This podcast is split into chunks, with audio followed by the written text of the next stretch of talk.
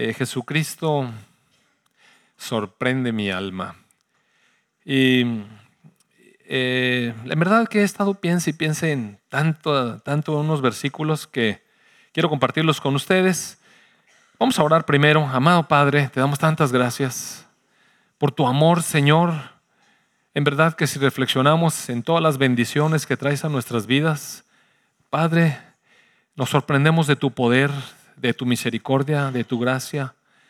Padre, gracias por tu Hijo Jesús cuando canto que el amado del cielo en la cruz murió por mí, Padre, cómo se compunge mi alma, Señor, y tu amado Hijo, Señor, colgado para que yo pudiera tener acceso a ti. Te doy tantas gracias. Gracias, Padre, gracias. Gracias por tu palabra, Señor, porque ciertamente tu palabra trae luz y libertad y poder y victorias a nuestra vida. Amado Padre, pues que tu palabra nos ilumine una vez más hoy la pongo delante de ti, Señor, para que tú guíes todo. En el nombre de tu Hijo Jesús. Amén. Mire, voy a leer un fragmento que viene eh, casi al final de la carta a los romanos, es en el capítulo 6, verso 20 en adelante. Dice, porque cuando eran esclavos del pecado, eran libres acerca de la justicia. Pero ¿qué fruto tenían de aquellas cosas de las cuales ahora se avergüenzan? porque el fin de ellas es muerte. Mas ahora que han sido liberados del pecado y hechos siervos de Dios, tienen por vuestro fruto la santificación y como fin la vida eterna. Eh, es decir, eh, un tiempo fuimos esclavos del pecado y no teníamos nada que ver con la justicia de Dios. Pero ¿qué fruto teníamos de esas cosas que hacíamos? El fruto era vergüenza y su fin era muerte, dice la palabra. Pero ahora hemos sido libertados del pecado por la sangre del Señor Jesucristo, que rompió el poder del pecado sobre nuestras vidas. Y hemos sido hechos siervos de Dios.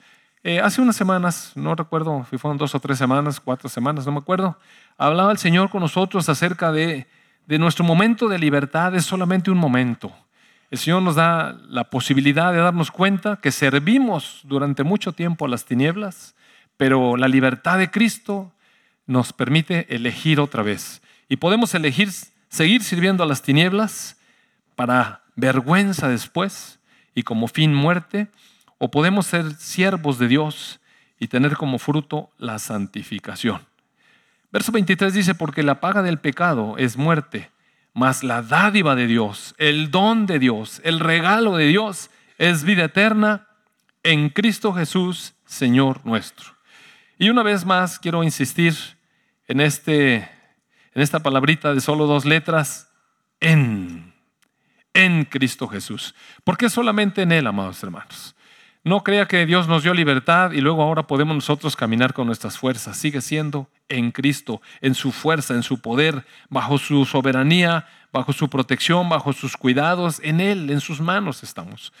Y eh, Dios decidió eh, poner a, nuestro Señor Jesús a vivir en nuestro corazón a través del Espíritu Santo. Y eh, en alguna ocasión, también hace algunos meses quizás, yo les comentaba que nuestro corazón tiene una, una anatomía y es una anatomía espiritual que platiqué con ustedes, no el corazón este que bombea sangre y, que late cuando nos espantamos, sino eh, el corazón espiritual, que en, el hebreo en realidad no, no, hay una palabra así muy, muy adecuada para traducirlo, porque significa entrañas, lo profundo de nosotros.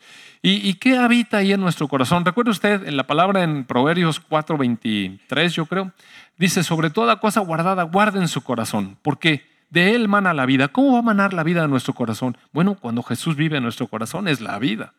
Y de ahí brota la vida. También el Señor Jesús nos advirtió en alguna ocasión que de la abundancia del corazón habla nuestra boca. Lo que nosotros hablamos es lo que realmente tenemos adentro, lo que cultivamos. Y, y este guardar nuestro corazón implica una acción de parte de nosotros con responsabilidad. Dios ha puesto en nosotros los elementos para poder vivir una vida victoriosa. Y hace un rato estaba yo pensando que incluso cuando nos metemos en problemas y luego eh, cosechamos algunos resultados de estas decisiones, mire, es la bondad de Dios que nos permite ver el resultado de las acciones tomadas en la carne, de las acciones que tomamos cuando no lo consideramos a Él. Y cuando, cuando cosechamos esas cosas malas, yo me doy cuenta cómo Dios es bueno y me permite ver, mira, así pasa en tu vida y lo que pasará eh, eh, en los lugares celestiales que no alcanzo a ver. A veces no nos gustan las consecuencias que tenemos aquí por una mala decisión. Eh, por ejemplo, por ejemplo, andar flirteando allá y de repente aquí se nos complica toda la existencia, ¿verdad? Bueno, ¿qué cosas no pasarán en los ámbitos espirituales cuando estamos con, con ese tipo de tonterías? Y más cosas, ¿no? cuando caemos en, en pornografía o cuando caemos eh, eh, en masturbación, eso cuando caemos en cualquier inmoralidad sexual o cuando nuestro corazón se ensucia con, con pecados que solamente traen vergüenza después. Y van a traer mucha vergüenza el día que el Señor Jesucristo regrese, amados hermanos. Mucha.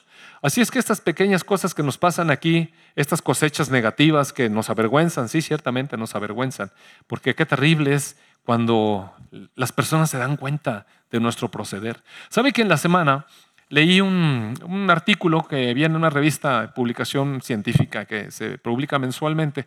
Y dice esta publicación, eh, decía, eh, escóndete si puedes. Así es el título, ¿no? Y bueno, el artículo se refería a la cantidad de satélites que el hombre ha puesto en el espacio. Oiga, hay cientos de satélites dando vueltas alrededor de la Tierra y cámaras de vigilancia que hay. Mire, aquí en nuestra ciudad, esta ciudad pequeñita, no, no estamos hablando de Londres, que es la ciudad más vigilada, aquí en Ciudad Victoria, de repente pasa uno por algún lugar y mire, ya lo vieron. Y, y las cámaras tienen tal fidelidad que lo reconocen a uno. Entonces el artículo decía, escóndete si puedes. Y entonces eh, hablaba de cómo es que ahora nos vigilan, ¿verdad? Nos vigilan todo lo que hacemos, está vigilado y eventualmente nos pueden encontrar. Lo que queramos hacer, nos encuentran a, cientos de miles de kilómetros sobre la Tierra, gira una cantidad de ojos alrededor. Cuando yo era niño no existía nada de eso, pues no, duras penas que existía el teléfono con alambre. Y entonces, pero mi abuela me decía, mire, para que me portara yo bien, mi abuela me decía, eh, Dios te está viendo, ¿eh? Y miren, de alguna manera me entraba un poco de temor. Y sentía yo así como que, pues, ¿dónde están acá los ojos, verdad? Y, y bueno, no lo entendía muy bien, sentía una vigilancia externa y créame que a veces mi conciencia, cuando iba a hacer alguna travesura de esas, bien pensada, no, no las que hace uno nomás a la ventona ahí reactivas, sino de esas pensadas, eh, eventualmente me venían las palabras de mi abuela. Dios te está viendo, ¿eh? Dios ve todas las cosas. Híjole, me daba unas arrepentidas y ya no las hacía. Y yo le agradezco a mi abuela porque me dio ese consejo. Pero esas son cosas de fuera. Sin embargo, lo que quiero hablar hoy es cómo el Señor Jesucristo nos puede sorprender en nuestra alma, porque decía yo, volviendo al asunto este de la anatomía del corazón, mire, adentro de nuestro corazón vive nuestra alma, amados hermanos, en lo profundo de nuestra ser. Vive nuestra alma. Ahí es donde viven nuestros pensamientos, nuestros sueños, nuestras ilusiones, nuestra creatividad. Todo eso está profundamente metido adentro de nuestro corazón. es la parte intelectual, la parte mental que tenemos. También ahí viven profundamente nuestras emociones, esas cosas que nos hacen reír y rabiar de, coraje, esas cosas que nos hacen ponernos profundamente tristes o exageradamente alegres. Todos esos sentimientos que tiene el alma radican en lo profundo de nuestro ser. Entonces nuestra alma tiene, está compuesta de este pensamiento, con todo lo que es el pensar y la creatividad y la imaginación y todo vive ahí. Y también nuestros sentimientos y también nuestra fuerza de voluntad. Todo eso vive en nuestro corazón. Nuestra alma vive en nuestro corazón. Pero en nuestro corazón también vive un inquilino que entró inmediatamente después de que Adán y Eva se independizaron de Dios y se llama la carne. En la escritura tiene varias maneras de, de, llamarle. Le llama la carne, le llama la vieja naturaleza, le llama el hombre viejo, le llama el hombre natural, toda esa, esa naturaleza que tenemos, que está contaminada por el pecado, la carne, lo que nos impulsa a hacer cosas que desagradan a Dios, vive ahí adentro. Ahí en el boletín pueden ustedes leer eh, que nos repartieron en la mañana que hay cosas que le llamamos buenas y que realmente son malas. ¿Sabe quién induce a, a estos cambios Y todo esto, mire, la carne que mora dentro de uno y aconseja al pensamiento. Esa carne que aconseja nuestra alma. Esa carne que, que influye sobre nuestro estado de ánimo y hace que nos alegremos cuando no deberíamos alegrarnos. ¿No le ha pasado a usted que alguna vez alguien se cae de una escalera y da un chorro de risa? ¿Sí? ¿Tampoco no? Va a decir, no, yo siento feo siempre. No, sí, bien que le, bien que le da risa. Y, cuando tenemos un accidente, los otros se ríen y, pasamos vergüenza y se siguen riendo. Bueno, mira, esa es la carne alborotando ahí. la risa y de lo que no deberíamos de reírnos, ¿verdad? Y a veces no nos ponemos tristes de lo que sí deberíamos ponernos tristes. Y así, todo esto que, no, que como que no concuerda con la realidad, con lo correcto, es producto de la carne del hombre interior, del hombre, perdón, del hombre natural, del viejo hombre, del hombre natural que habita dentro del corazón también. Ahí adentro del corazón, junto con todo esto, habita nuestro espíritu. Nuestro espíritu que está muerto hasta que conocemos al Señor Jesucristo. Y lo vivifica, y le da vida, y puede, y puede tener contacto con el Dios viviente. Y también allí habita el Espíritu de Dios, el Señor Jesucristo nuestro Padre que decidió venir con el Hijo y con el Espíritu a morar dentro de nosotros. Todo eso, mire, habita dentro de nosotros, ahí, en lo profundo de nuestro corazón. ¿Y por qué estoy diciendo que el Señor Jesucristo sorprende nuestro corazón? Bueno, si me acompaña por favor al Evangelio de Mateo. Eh, ¿Dónde, dónde de Mateo qué será? Quizás sea 19, déjeme ver. Sí, 19. Mire, primero le voy a, presentar una serie de escenas para que vea cómo Jesús nos sorprende, porque en nuestro hombre natural hacemos cosas que nosotros pensamos que, agradan a Dios, que nosotros pensamos que son buenas, que nosotros pensamos que son correctas, pero las hacemos eh, con una buena intención, mire, con una buena intención, pero sin conocer el corazón de Dios. En este, en este caso que voy a presentar aquí, son los discípulos del Señor Jesucristo, esa gente que le amaba y lo seguía a todos lados, comprometida con el Señor Jesucristo, quizás más que nosotros. Sin embargo, no tenían ellos el Espíritu Santo todavía dentro. Y entonces, mire, le voy a enseñar algunas cosas que hacemos o ese es nuestro hombre natural. Así hacemos. Está en el capítulo 19 del Evangelio de Mateo, verso 13. Dice, entonces le fueron presentados unos niños para que pusiese las manos sobre ellos y orase. Pero los discípulos que siempre andaban cuidando al maestro, mira, a veces nosotros como cristianos andamos cuidando al Señor Jesucristo como si necesitara guaruras, mire. Como si necesitara que nosotros lo anduviéramos defendiendo o cuidando, que Él es el Señor. Y entonces eh, trajeron unos ahí a, digamos, a incomodar, o cuál será la palabra correcta, eh, eh, bueno, a veces cuando la gente imprudentemente rompe una plática o lo que sea, ¿verdad? Está hecho Jesucristo y entonces unos traen a unos niños, pero bueno, miren, los niños hacen ruido y incomodan un poco el ambiente, perturban ahí la tranquilidad de los adultos y los trajeron para que pusiese sobre ellos manos y orase, pero los discípulos, que eran muy, muy del Señor Jesucristo y estaban buscando su tranquilidad y su reposo, los reprendieron. ¿Para qué traen este ruido aquí? Y Jesús les dijo, a ver, a ver, a ver, dejen a los niños venir a mí y no se lo impidan porque de los tales es el reino de los cielos. Y mire, de verdad que yo no tenía la menor idea de que eh, Saúl y Caro iban a hablar acerca de este curso que se va a dar hacia los maestros, esta capacitación. Y es que al Señor Jesucristo sí le gusta que los niños se acerquen, amados hermanos.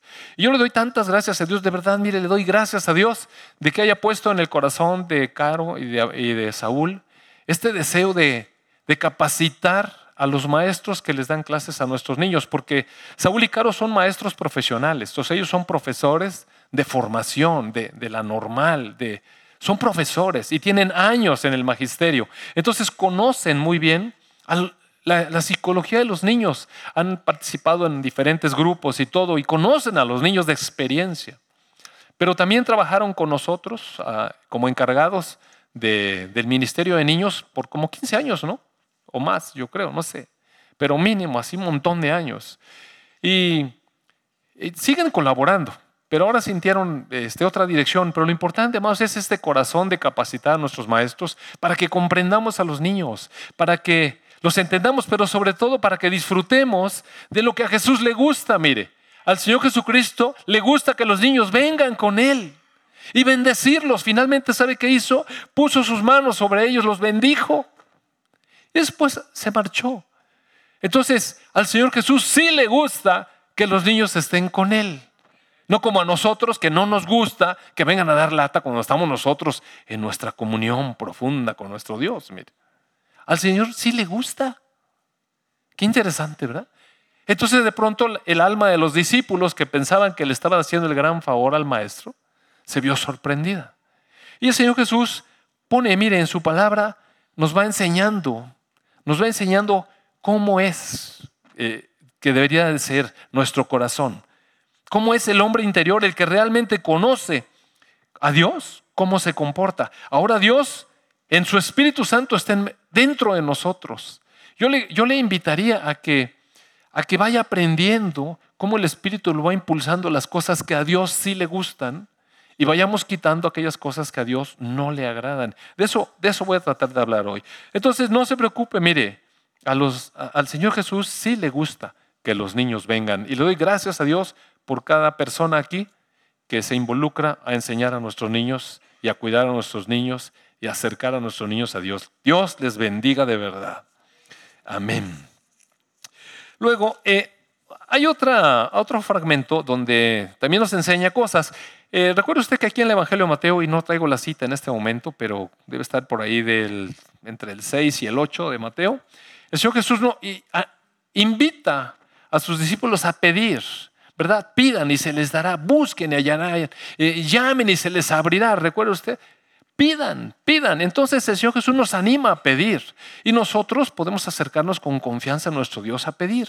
Entonces en el verso 29 del capítulo 20 de Mateo dice, al salir de Jericó, los seguía una gran multitud, o sea, la bola. Oiga, es un problema cuando uno quiere tener intimidad con Jesús, pero siempre anda la bola ahí, estorbando. ¿Por qué no, no lo dejan a uno este tiempo con nuestro Señor, verdad?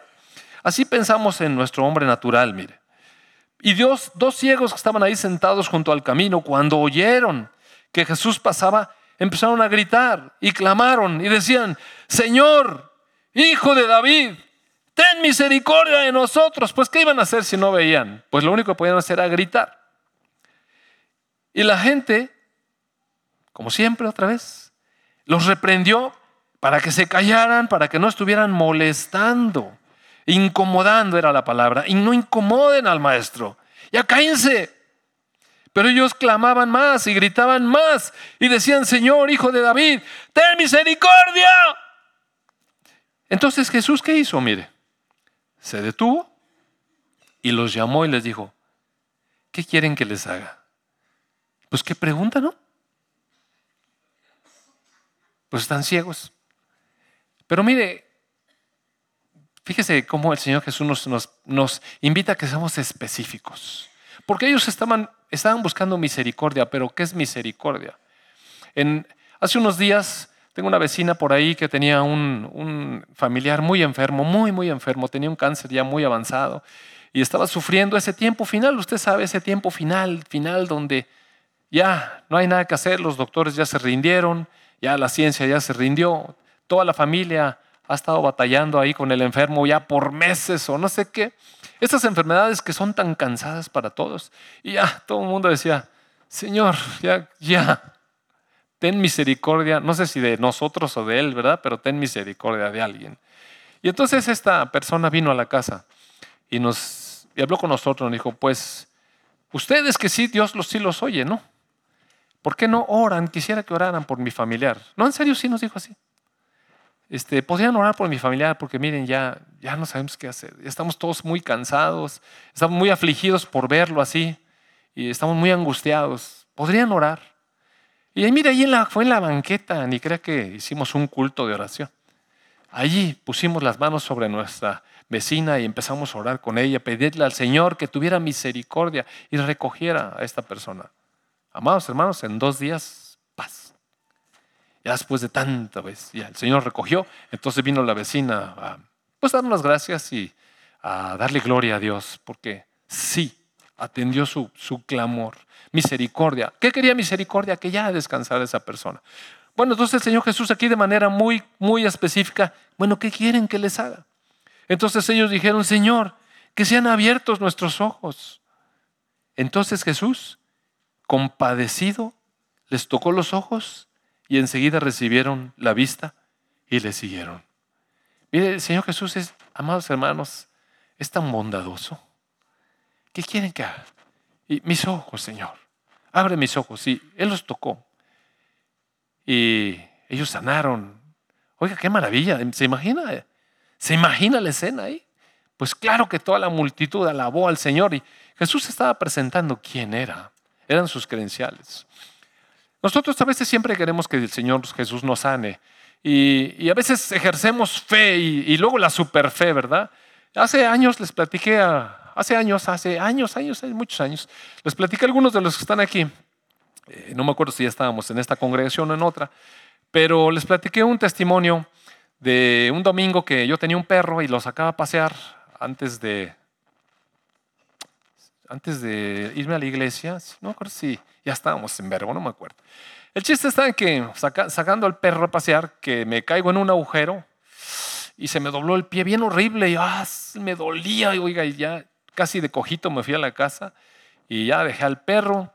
Pero bueno, ya el tiempo de la, ah, sí estábamos en otra congregación, ya me acuerdo.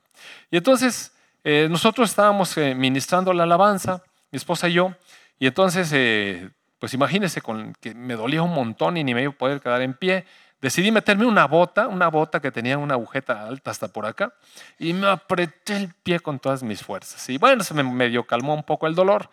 Pero cuando estábamos en medio de la alabanza, yo pensé, Señor, te voy a alabar con todas mis fuerzas y aunque me duele el pie, es más, voy a brincar. Y yo sé que tú me puedes sanar. Y mire, ejercí mi fe.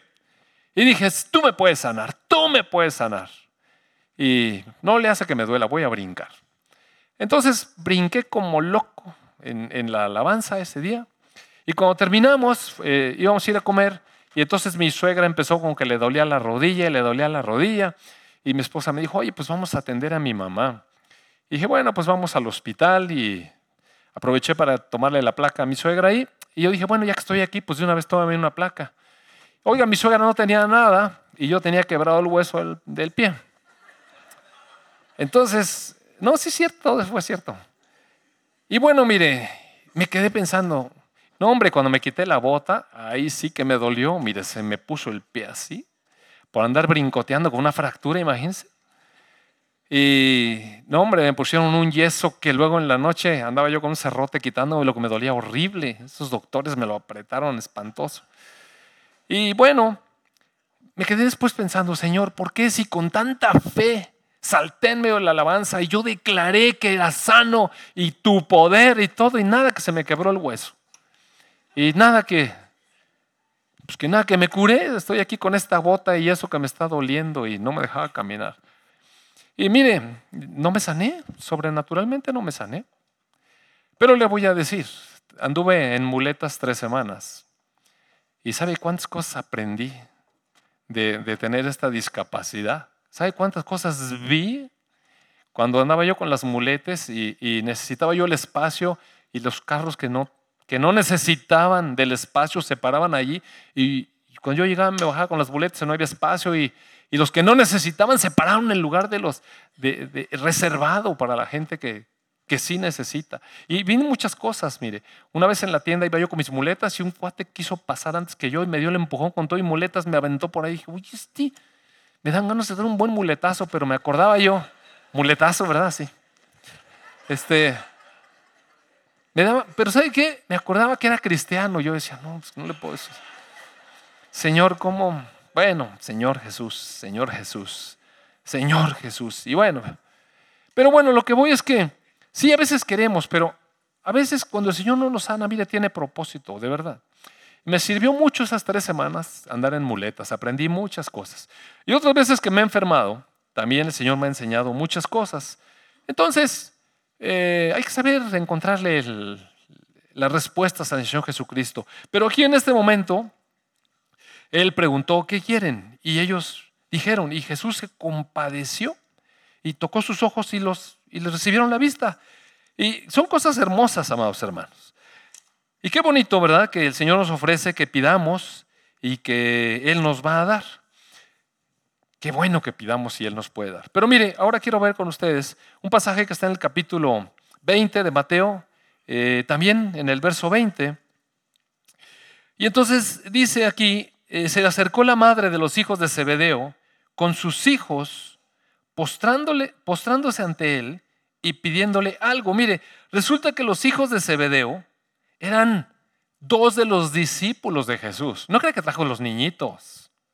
Así que los niñitos, Señor Jesús, ora por mis niñitos y tócalos. No, no, eran sus niñotes. Eran de los discípulos de Jesús. Eran de los doce hijos de Zebedeo. Pero estos hijos de Zebedeo fueron con mami.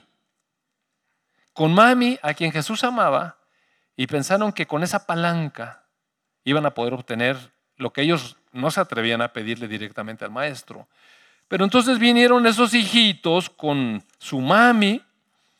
Y entonces la mami dice que se postró ante Jesús pidiéndole algo.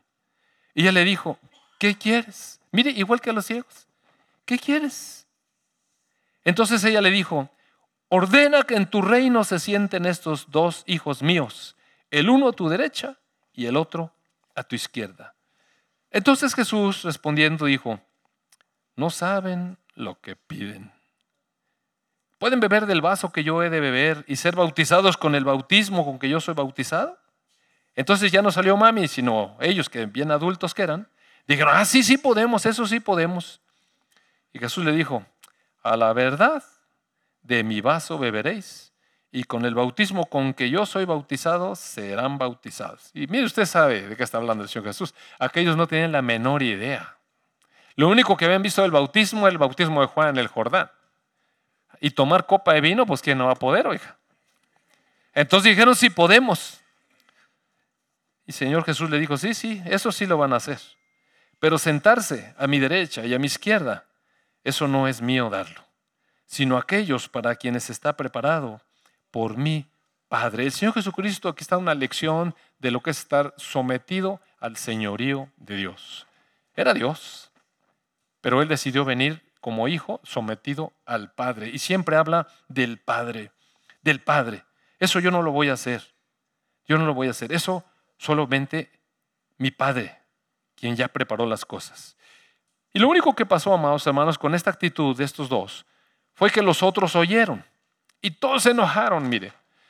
Miren lo que pasa cuando nos dejamos mover por la carne. Cuando hacemos peticiones a Dios, movidos por la carne. Esa carne que mora en nuestro corazón, que aconseja nuestra alma, que despierta deseos de grandeza, de, reconocimiento, de, de mandar, de estar por encima de los demás. Y mire, el Señor Jesucristo va a sorprender a nuestra alma, amados hermanos. Él es la verdad. Y siempre trae a nosotros revelación de la verdad. Revelación de la verdad. Todos se enojaron. Entonces el Señor Jesús los llamó y les dijo, a ver, vengan para acá. Vengan todos. Saben que los gobernantes de las naciones se enseñorean de ellas. No, que va. Y los que son grandes ejercen sobre ellas potestad. Mas entre ustedes no será así, sino el que quiera hacerse grande entre ustedes será su servidor. Y el que quiera ser el primero entre ustedes será su siervo. Como el Hijo del Hombre, no vino para ser servido, sino para servir y para dar su vida en rescate por muchos. Y otra vez, este servicio es a quién? ¿A los hombres o a Dios? ¿A los hombres o a Dios? Piense. Este servicio, incluso a los hombres, que el Señor Jesús está diciendo, sírvanse unos a otros. ¿A quién es? ¿A los hombres o a Dios? Mire, es un servicio a Dios. Él se pone de ejemplo y dice que Él vino a dar su vida en rescate por muchos pero siempre como siervo de Dios. Mire, si me acompaña por favor al capítulo 21 de Mateo, ahí está inmediatamente. Dice, se acercaron a Jerusalén, verso 1, y vinieron a Betfagé, al monte de los olivos. Y Jesús envió dos discípulos. Y Jesús envió a dos discípulos. ¿Qué está haciendo? ¿Mandando o sirviendo? Me está mandando. Y les dijo, vayan a la aldea que está enfrente de ustedes y luego hallarán una, hallarán una asna atada y un pollino con ella. Desátenlo y tráiganmelos. ¿Está mandando o sirviendo? Y si alguien les dijere algo, digan, el Señor los necesita. ¡Wow! Oiga, ¿qué identificación tenía con lo que él era en realidad? Mire, cuando en los versos atrás está diciendo que el Hijo del Hombre no vino para ser servido, sino para servir y para dar su vida en rescate por muchos. Es verdad que eso vino a hacer el Señor Jesucristo, pero vino a hacer eso por servir al Padre, no para ser el tapete de los hombres, mire. Y cuando Él está diciendo, dígale que el Señor lo necesita, sabe perfectamente de qué está hablando. El Señor Jesucristo es el Señor, Dios el dueño de los pollinos y de los asnos y de toda la aldea. Y todo esto aconteció, ya aquí Mateo le agrega una explicación, todo, todo esto aconteció para que se cumpliera lo dicho por el profeta cuando dijo, digan a la hija de Sión, he aquí tu rey viene a ti, manso y sentado sobre una asna, sobre un pollino, hijo de animal de carga. Y los discípulos fueron, hicieron como Jesús les Mandó, mire. Sí estaba mandándolos, pero ¿con qué amor, amados hermanos? ¿Con qué conciencia de que todo esto no era para su beneficio? No dijo, tráigame un caballo blanco de esos que así que resopla por la nariz, que parezca un cemental para que yo me suba, y una capa roja. Miren, no dijo eso. Dijo, traigan un burro, que tiene ahí un burrito. Y el Señor, Dios, lo necesita. Dios lo necesita. Entonces, eh, no quiere decir que cuando tengamos que servir a los demás somos el tapete de los demás. No nos está diciendo eso. Es servimos a los demás porque servimos a Dios. Servimos a nuestra esposa porque servimos a Dios. Servimos a nuestro esposo porque servimos a Dios. Le servimos a nuestros hijos porque le servimos a Dios. Y a veces en ello tiene que haber disciplina y tiene que haber corrección y tiene que haber límites y tiene que haber muchas cosas. ¿Y sabe por qué lo hacemos así?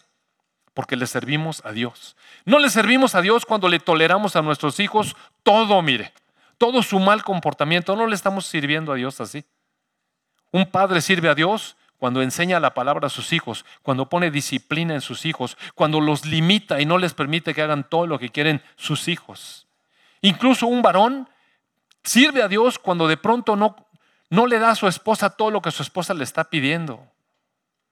Y de verdad, amados hermanos, no, diga, pues es que dijo el pastor que sirvamos, ahí está la tarjeta, haz lo que quieras. No, mire, no. Amado hermano, con, juicio del cielo. En serio, le estoy diciendo. Ni tampoco la esposa es la sirvienta de su esposo. Eh, sirve a Dios. Ama a su esposo. Atienda a su esposo. Sirve a Dios sirviendo a su esposo. Pero siempre y cuando el Espíritu vaya guiando este servicio, mire. Y aquí, aquí, otra vez, yo lo que quiero dejarles hoy es cómo es importante escuchar al Espíritu. Aquí estamos escuchando al Señor Jesucristo. El Espíritu de Dios estaba en el Señor Jesucristo. Era el Espíritu hablando y enseñando, haciendo. Luego, en el verso 12 de ese mismo capítulo 21, dice, entró Jesús en el templo de Dios. Bueno, déjame decirle que eh, se subió en el burrito y usted sabe, fue caminando por las calles de Jerusalén. Bueno, voy a leer desde el, desde el verso 8, la multitud era muy numerosa, tendían sus mantos en el camino, otros cortaban ramas de los árboles, las tendían en el camino y aventaban ramas, y la gente que iba delante y la que iba detrás aclamaba y decía, Osana al hijo de David. Claro, este pasaje está inmediatamente después de que le dio la vista a los dos ciegos.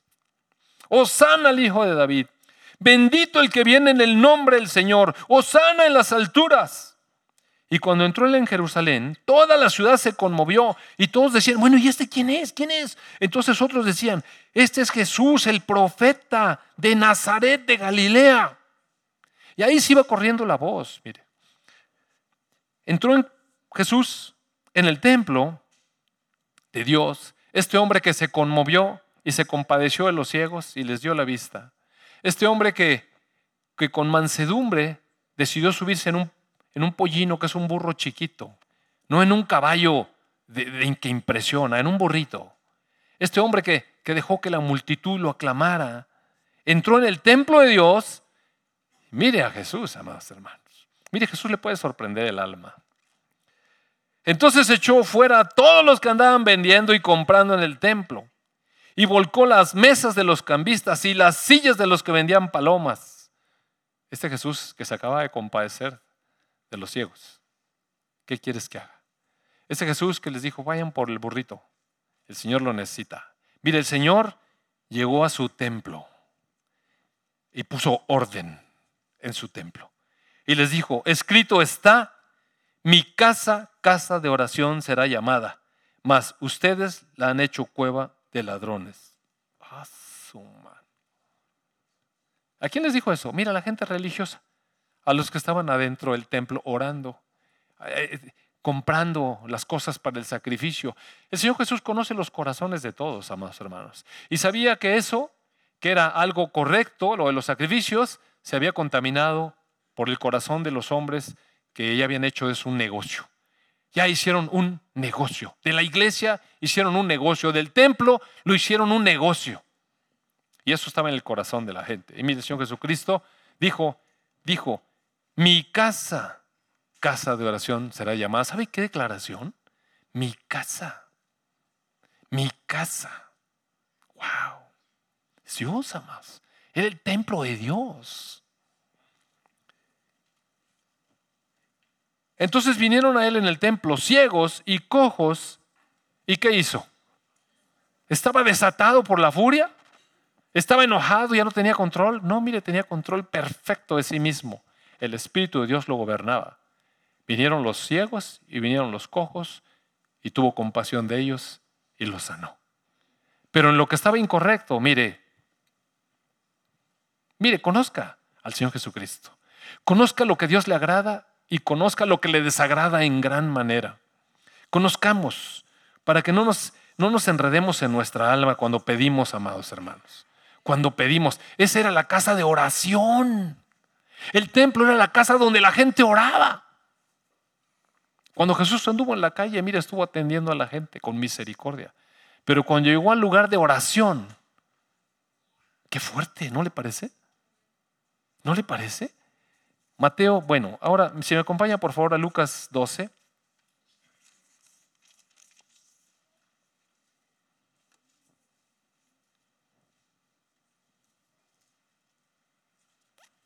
En Lucas 12, verso 8, dice, les digo que todo aquel que me confiese delante de los hombres, también el Hijo del Hombre le confesará delante de los ángeles de Dios.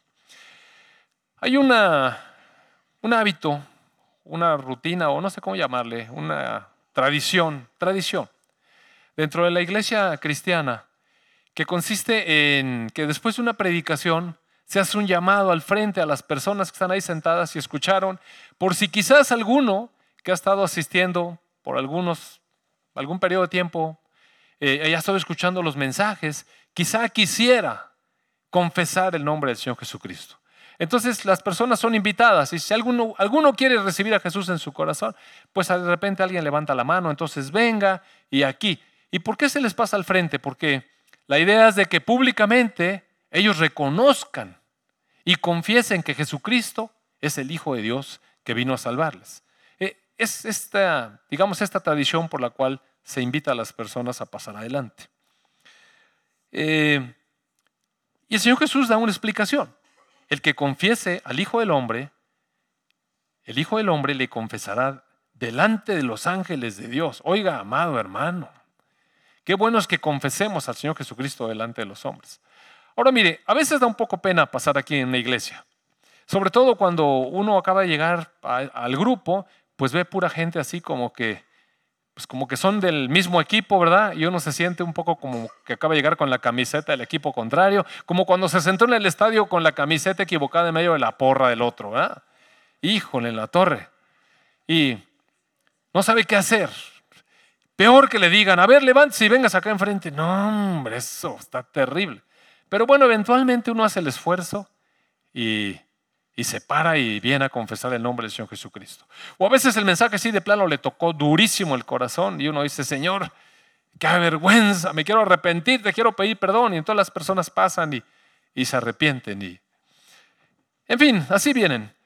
Pero este confesar, mire, no solamente es en la iglesia, es cuando estamos en nuestro trabajo y, y se pone la cosa de la patada. Uy, ¿a poco eres aleluyo? O cuando nuestros amigos nos invitan a, la carne asada con cheve, no, pues es, no, pues es que ya se hizo, ya sabes, ¿no? Pues es, aleluya, ni toma, ni carne, ni chavas, ni ya se echó a perder, dicen, dicen los amigos, ¿no? Dicen los amigos. Entonces, y uno confiesa, sí, soy de Cristo. Y mira, es difícil, amados hermanos. Es difícil, lo padecen nuestros hijos desde jovencitos, hasta nosotros de adultos, que también de repente, la familia, ¿qué qué? ¿Que, te cambiaste de qué? Y, uno, ya no sabe, ya, sabe, ya no sabe cómo explicar, ¿verdad? Para no tener ahí el conflicto. Pero qué bueno que podemos confesar al Señor Jesucristo delante de las personas. Porque Él nos confiesa delante de los ángeles de Dios. Pero el que lo niega delante de los hombres será negado delante de los ángeles de Dios. Y qué bueno que Jesús nos avisa, ¿verdad? Para no ser, como dijo alguien por ahí, somos cristianos de la secreta. Nadie sabe que somos cristianos.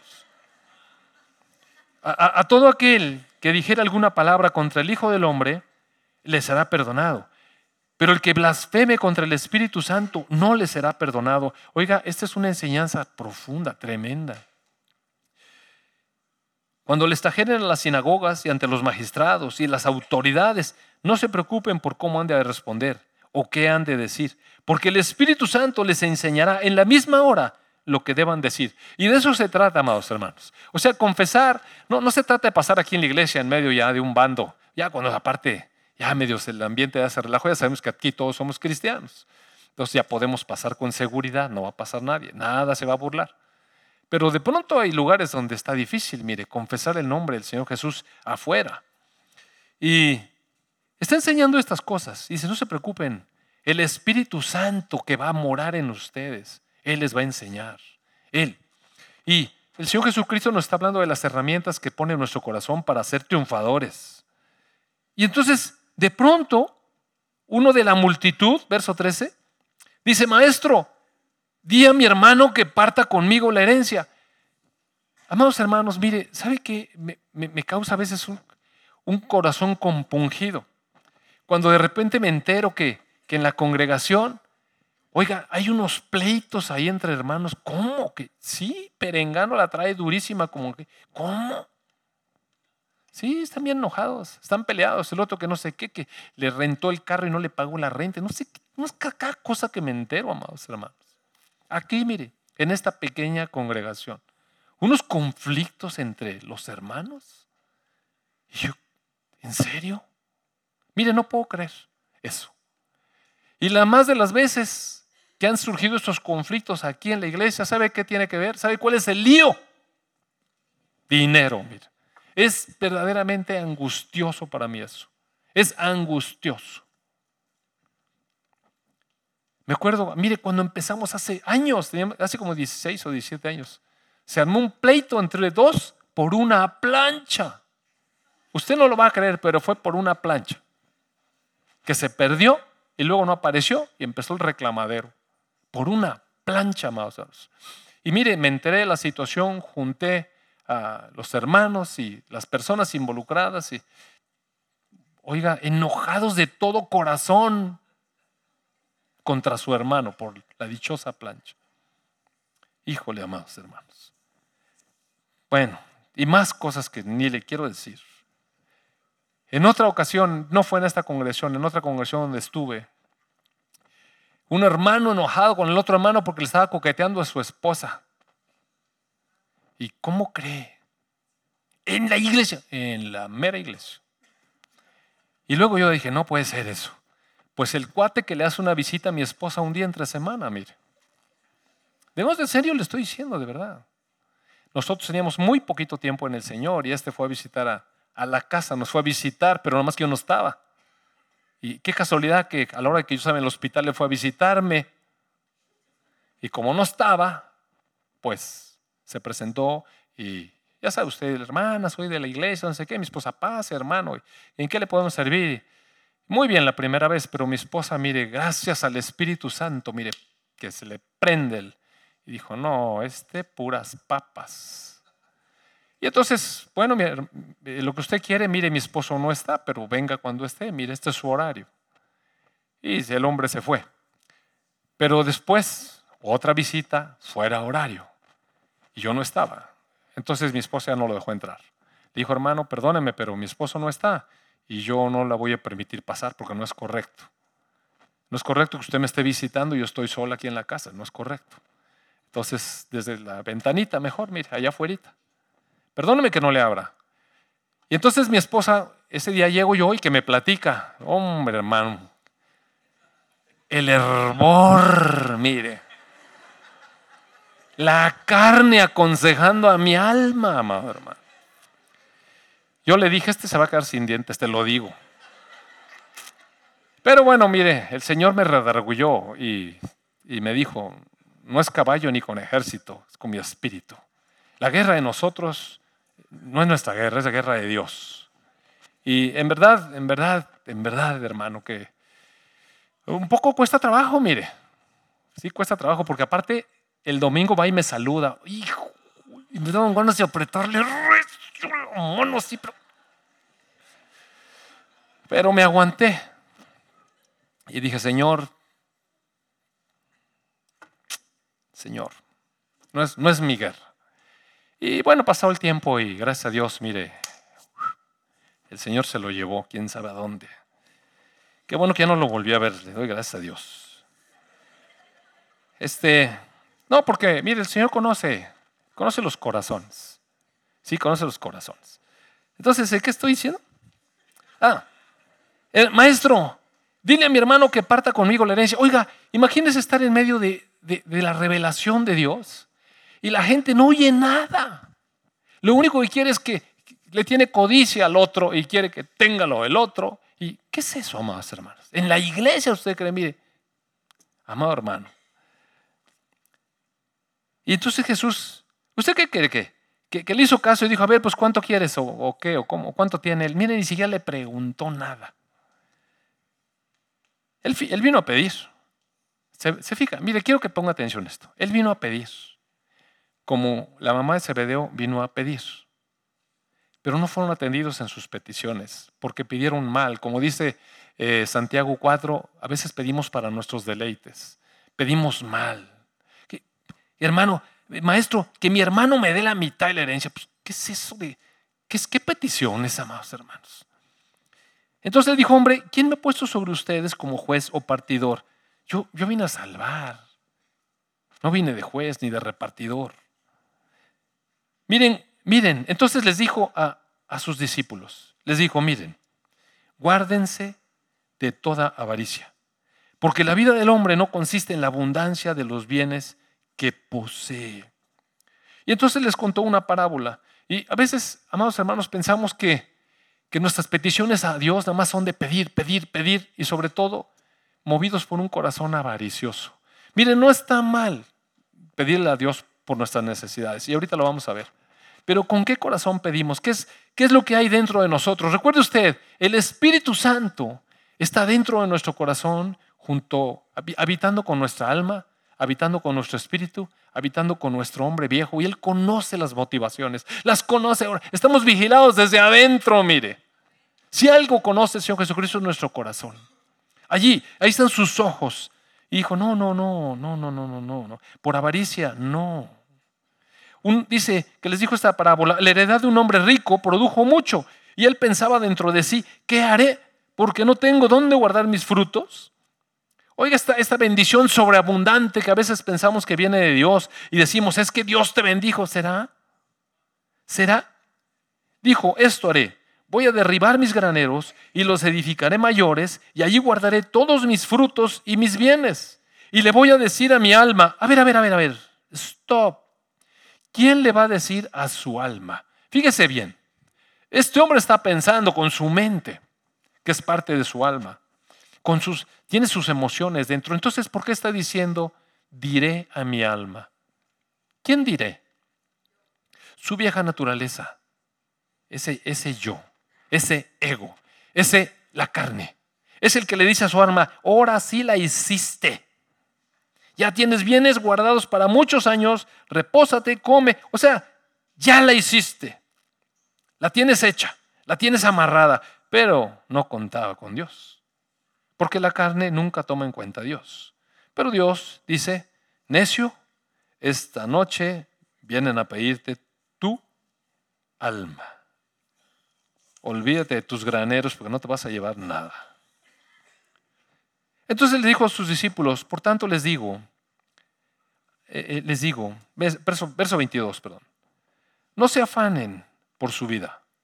¿Qué van a comer? Ni por el cuerpo, ni qué van a vestirse. La vida es más que la comida y el cuerpo más que el vestido. Y se consideren los cuervos que ni siembran, ni ciegan, ni tienen despensa, ni granero, y Dios los alimenta. ¿No valen ustedes mucho más que las aves? Mire, quiero pararme aquí un poquito. Usted conoce el resto. Pero cuando Jesucristo nos está diciendo eso, ¿qué nos está diciendo? Que nos echemos en el reposet. Mire, ni un solo cuervo se echa en el reposet. Todos los días los pájaros salen a buscar su alimento y trabajan por su alimento. Y todos los días Dios los alimenta. Lo que está diciendo no es que nos sentemos, Señor, así que crezca un árbol en mi jardín y que eche en lugar de naranjas dólares o mejor euros, mejor pagados. Mire, ¿sabe qué? Lo que está diciendo es que no nos afanemos, amados. No está hablando de trabajar, sino del afán, del asunto del corazón. Porque ahí es donde nos sorprende otra vez el Señor Jesucristo. Allí. La preocupación, el afán, ¿sabe qué es? Falta de confianza en Dios. Eso es el afán falta de confianza en Dios. Dios está a cargo, amado hermano. Entonces él sigue diciendo así.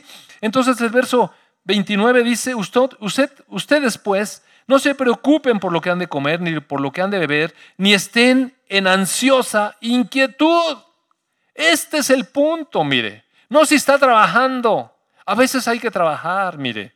Más bien, hay que trabajar. Hay que trabajar pero no estar ansiosos o con ansiosa inquietud, esa cosa que decimos, oye, es que me dijeron que, ¿sabes qué pasó? Que subió la gasolina, ahora sí ya no vamos a volver a ir en el coche. Oye, qué bueno, mire, le hace mucha falta caminar. Gracias a Dios. Y todas las cosas, todas estas cosas las buscan la gente del mundo. Pero su Padre sabe que tiene necesidad de estas cosas. Mejor, busquen el reino de Dios y todas estas cosas les serán añadidas. Todas estas cosas les serán añadidas. ¿Y qué? ¿Y qué es el reino de Dios? Otra vez, amados hermanos, volvamos a la anatomía del corazón. Dentro de nosotros ahora mora el Espíritu Santo que no teníamos. Ahora nuestro espíritu ha sido despertado por Dios y ahora tenemos comunión con el Espíritu Santo y lo podemos escuchar y atender. ¿Qué es este estar bajo el reino de Dios? ¿Qué es buscar el reino de Dios? Mire que cada vez que se despierte en nuestro corazón una necesidad de petición, busquemos en el Espíritu Santo lo que Él nos quiere decir. Si me acompaña, ya voy a cerrar. Si me acompaña, por favor, en Efesios capítulo... Eh, Dios mío, ¿qué será Efesios? ¿Qué? ¿Será Efesios? O Romanos. Ay, qué bonito. Espérame, deme unos segundos. Yo creo que es Romanos. Romanos 9. Romanos 9. Entonces, el Señor Jesús nos invita a orar, a acercarnos a Él, a platicar con Él, a hablar con Él. Y ahí en un pasaje también de Mateo y Lucas está cuando los discípulos van con Jesús y le piden que les enseñe a orar. Y miren, en las dos ocasiones está la oración del Padre Nuestro.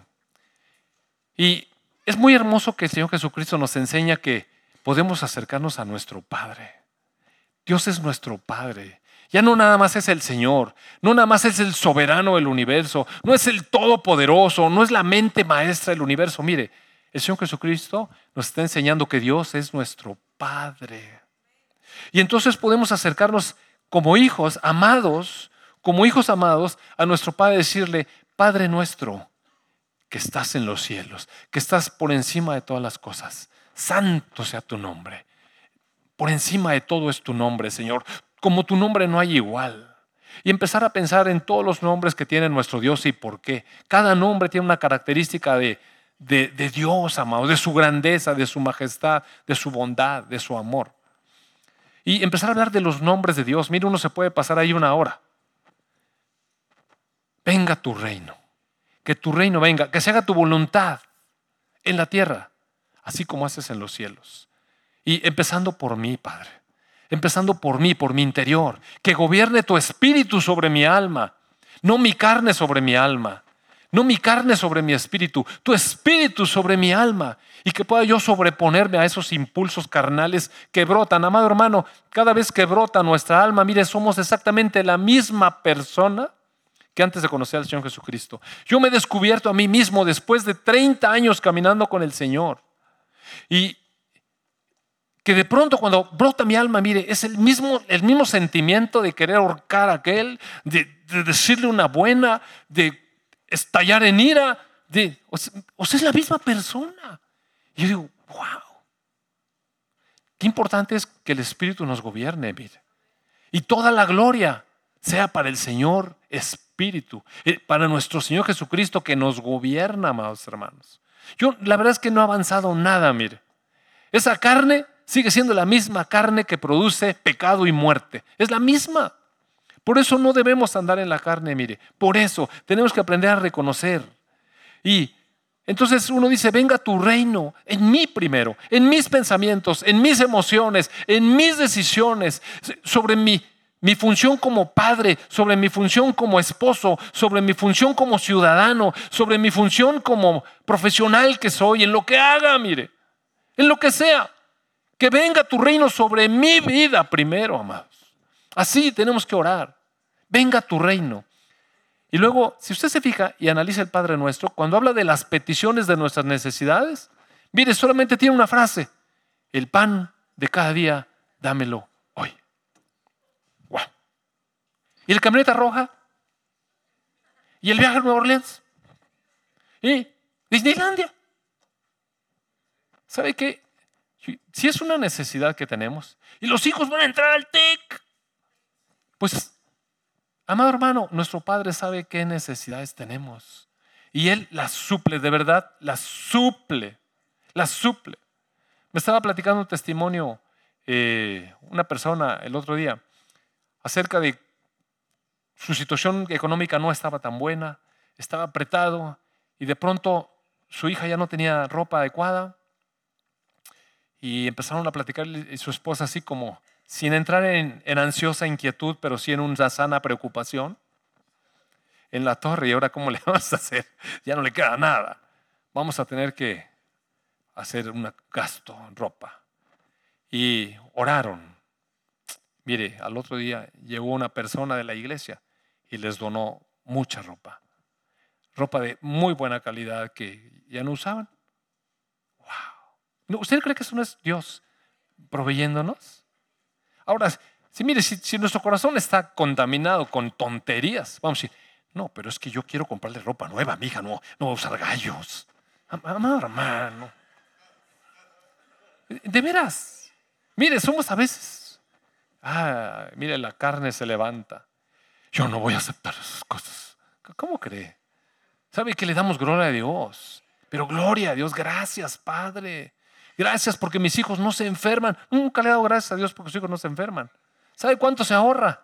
¿Sabe cuánto se ahorra porque los hijos no se enferman? Mire, consultas, medicamentos, faltas al trabajo, dolores de cabeza, angustia. El ahorro es tremendo que el hijo no se enferme, mire. Es ah, tremendo. Que usted no se enferme, que su esposa no se enferme. Estar sanos, poder caminar, poderse reír, poder comer, amados hermanos. Tantas cosas por cuales dar gracias. Y lo único que tenemos que decir es, Padre, el pan que necesito cada día, dámelo hoy. Porque el Señor conoce todo lo demás.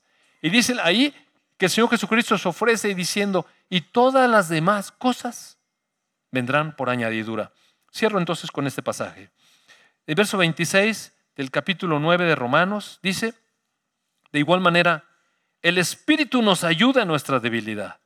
Pues, ¿qué hemos de pedir como conviene? No sabemos. Mire, la verdad es que no sabemos cómo pedir. Por eso es tan importante que nosotros aprendamos a escuchar a nuestro espíritu, a ser guiados por nuestro espíritu, apelar a nuestro espíritu, comunicarnos con nuestro espíritu, con Dios, con, con gemidos indecibles. El Espíritu mismo intercede por nosotros con gemidos indecibles. El Espíritu de Dios está intercediendo por nosotros con gemidos que nosotros no entendemos delante de Dios, amados. Y de pronto nos comunica una realidad a nuestro espíritu que podemos entender en nuestra conciencia y decir, Padre, gracias. Yo sé, no sé qué vas a hacer, pero sé, ya tengo paz. Yo sé que esto lo he soltado en tu mano y tú lo tienes ya arreglado. Gracias, Padre, en el nombre de tu Hijo Jesús. Amén. Amén. Amén. Porque dice que el que escudriña los corazones sabe cuál es la intención del Espíritu, porque conforme a la voluntad de Dios intercede por los santos, que somos nosotros. Vamos a orar. Amado Padre bueno, te doy tantas gracias, tantas gracias porque tú hiciste posible, Señor, que tu espíritu viviera en nuestro corazón. Ahora, Señor, queremos estar sensibles a tu voz, escucharte, Señor, darte el espacio. Padre, que no hagamos peticiones guiadas por la carne que solamente te ofenden, Señor. Peticiones de grandezas, de protagonismos, de, de querer gobernar sobre los demás, Señor, imponernos sobre ellos, sino peticiones de humildad, Padre Peticiones donde te demos el lugar a ti, que tú seas realmente quien gobierne, el Señor, el soberano de nuestra vida. Amado Padre, que no estemos tampoco en nuestro corazón llenos de avaricia y de tantas cosas necias, Señor, idolatrías tontas. Te doy tantas gracias, amado Padre, por tu palabra. Porque alerta mi corazón, Señor. Le habla mi alma. Señor Jesús, me sorprendes día con día, Señor. Gracias por hablarme. Gracias por revelarme la verdad. Gracias por mantenerme en tu libertad, Padre. En el nombre de tu Hijo Jesús. Amén, amén. Amén.